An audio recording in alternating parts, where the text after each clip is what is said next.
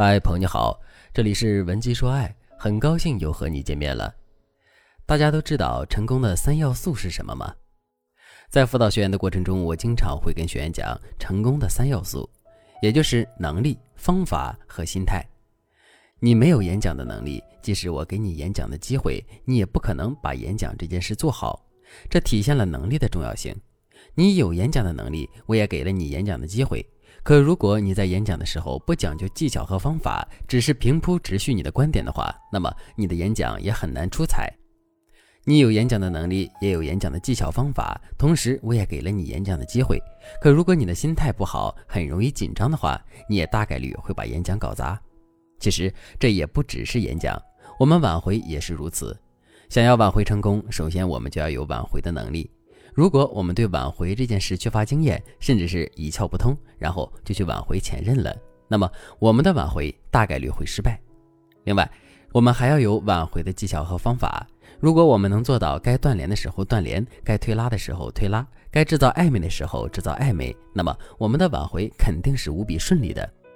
当然了，只有能力和方法还不够。如果我们只有能力和方法，可是却没有一个好的挽回心态的话，那么我们的挽回也是很难成功的。那么，什么才算是好的挽回心态？不好的挽回心态又是怎样的呢？其实，挽回的心态不好，主要有下面两种体现形式：第一，过于在意挽回失败的风险和后果。一个无可否认的事实是，大部分主动去挽回的人，都是在感情里用情至深的人。如果我们在一段感情里付出了很多，或者是我们真的很喜欢前任，觉得这辈子非他不可的话，那么我们肯定会非常担心挽回失败的结果，甚至于我们还会长时间的沉浸在挽回失败的焦虑之中。如果是这样的话，我们挽回失败的概率肯定会大大增加。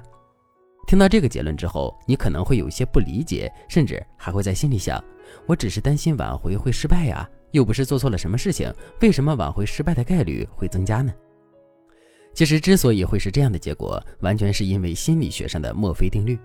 如果用一句话来总结墨菲定律的话，那就是：如果你一直在担心某件事会发生，那么这件事就更有可能会发生。说的再简单一点，就是在处理问题的时候，我们的心态会直接影响事情发展的趋势和结果。为什么会这样呢？我来给大家举个例子：你的兜里有一百块钱，你的心里很不踏实，总是担心它会丢。在这种情况下，你会采取什么措施来让自己的心里更好受一些呢？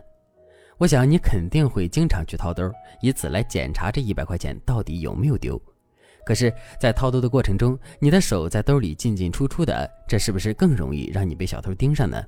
肯定是会的。如果真的是这样的话，你丢钱的概率肯定就大大增加了。其实我们在挽回爱情的时候也是如此。我们太担心自己的挽回会失败了，所以我们在跟前任互动的时候，就势必会很心急，并且暴露出自身过多的需求感。当前任感受到我们对他的需求感以及我们强烈的挽回目的之后，他就很容易会认定我们做的所有的事情都是为了挽回而挽回，一点诚意都没有。如果真的是这样的话，那么我们挽回失败的概率肯定会大大增加。怎么才能改变这种错误的挽回心态呢？首先，在挽回这件事上。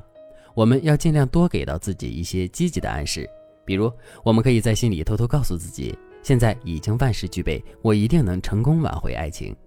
不断用这种积极的暗示去影响自己，慢慢的，我们的脑海中那些不好的想法就会一点一点的消失。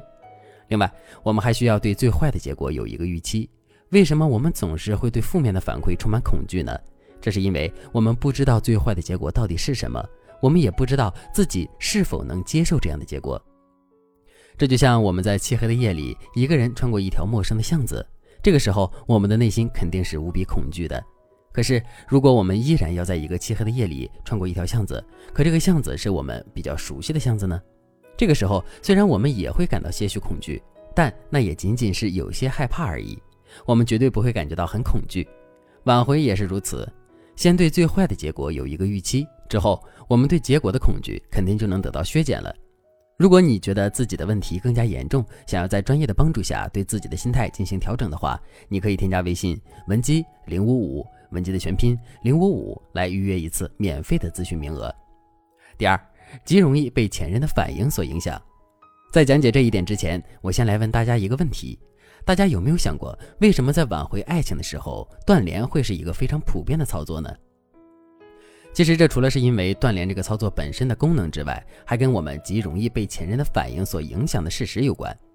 在现实生活中，很多人在挽回爱情的时候，都太过于在意前任的反应了。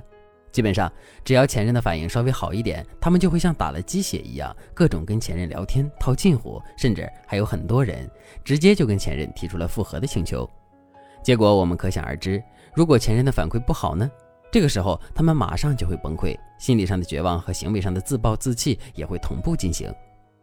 如果真的是这样的话，我们又怎么可能轻松顺利的挽回前任呢？当然了，改变这样的心态也并不难。首先，我们可以采用适当的断联操作。正所谓“眼不见心不烦”嘛，我们看不到前任的情绪变化，自然也就不会产生相应的情绪变化了。另外，我们还可以使用延迟反应法。所谓的延迟反应法，就是我们不去阻止自己产生错误的相关情绪，但我们要在心里告诉自己，我没有必要这么着急产生相应的情绪，可以缓一缓，多观察观察再说。我们都知道，情绪具有不稳定性。前任最开始给到我们的负面反馈，可能是他一时情绪不好产生的，但只要情绪过去，他给到我们的反馈就会重新变得积极起来。所以，如果我们能够用延迟回应的方式跳过这个时间周期的话，那么问题就不复存在了。当然了，除了这两个基本的操作之外，更高阶的操作还有很多。如果你想对此有更多的了解和学习，可以添加微信文姬零五五。文姬的全拼零五五来获取专业的指导。好了，今天的内容就到这里了，感谢您的收听。您可以同时关注主播，内容更新将第一时间通知您。您也可以在评论区与我留言互动，每一条评论、每一次点赞、每一次分享，都是对我最大的支持。文姬说爱，迷茫情场，你的得力军师。